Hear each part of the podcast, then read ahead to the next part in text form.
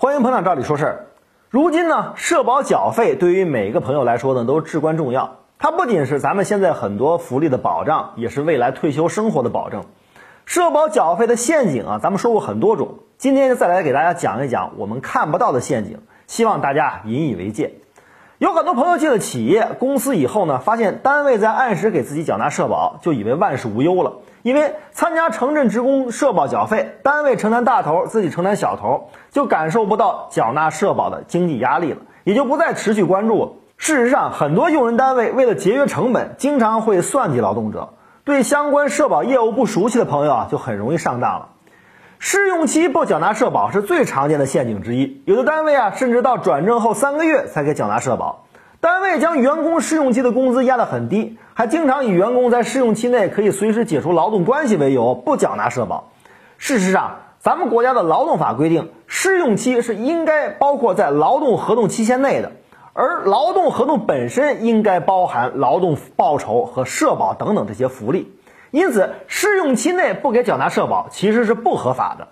另外再说一点，很多企业是不给转正的，试用期啊只是一个幌子。很多朋友都反映过，有些公司啊为了招一些便宜的打杂的廉价劳动者，以试用期为由，等试用期过了又说不合适不能转正，紧接着招下一批试用员工。其实啊，他们根本就没有想把员工转正。因此啊，大家在找实习工作的时候一定要注意这一点。如果是抱着一直工作将来转正的心态，就要提前了解好这家公司究竟有没有转正的名额和资格，不要既没缴纳上社保，也没找到工作，这样就得不偿失了呀。第二个陷阱就是一些单位为了让员工工资高一点，提升薪资待遇的竞争力，就会说服员工啊放弃缴纳社保。其实，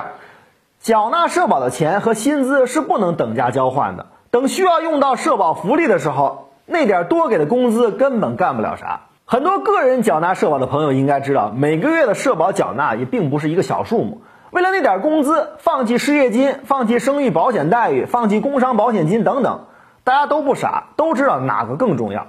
第三个陷阱就是，有的单位虽然给员工缴纳社保，但是并不按照实际的工资标准来缴纳，经常都是按最低工资标准来申报缴纳基数，这样单位啊还是可以少缴纳一笔钱。很多朋友总说自己退休前工资多高多高，但是退休之后养老金啊就少得可怜，很有可能就是因为之前缴纳社保的时候没有按照实际的收入来缴纳，不签劳动合同或者将两份劳动合同都拿走，最后啊以没有劳动合同为由啊拒绝缴纳社保的单位也有很多。大家要保存好相关的证明，包括每月的工资数目、缴纳的社保费用数目、用工关系证明等等。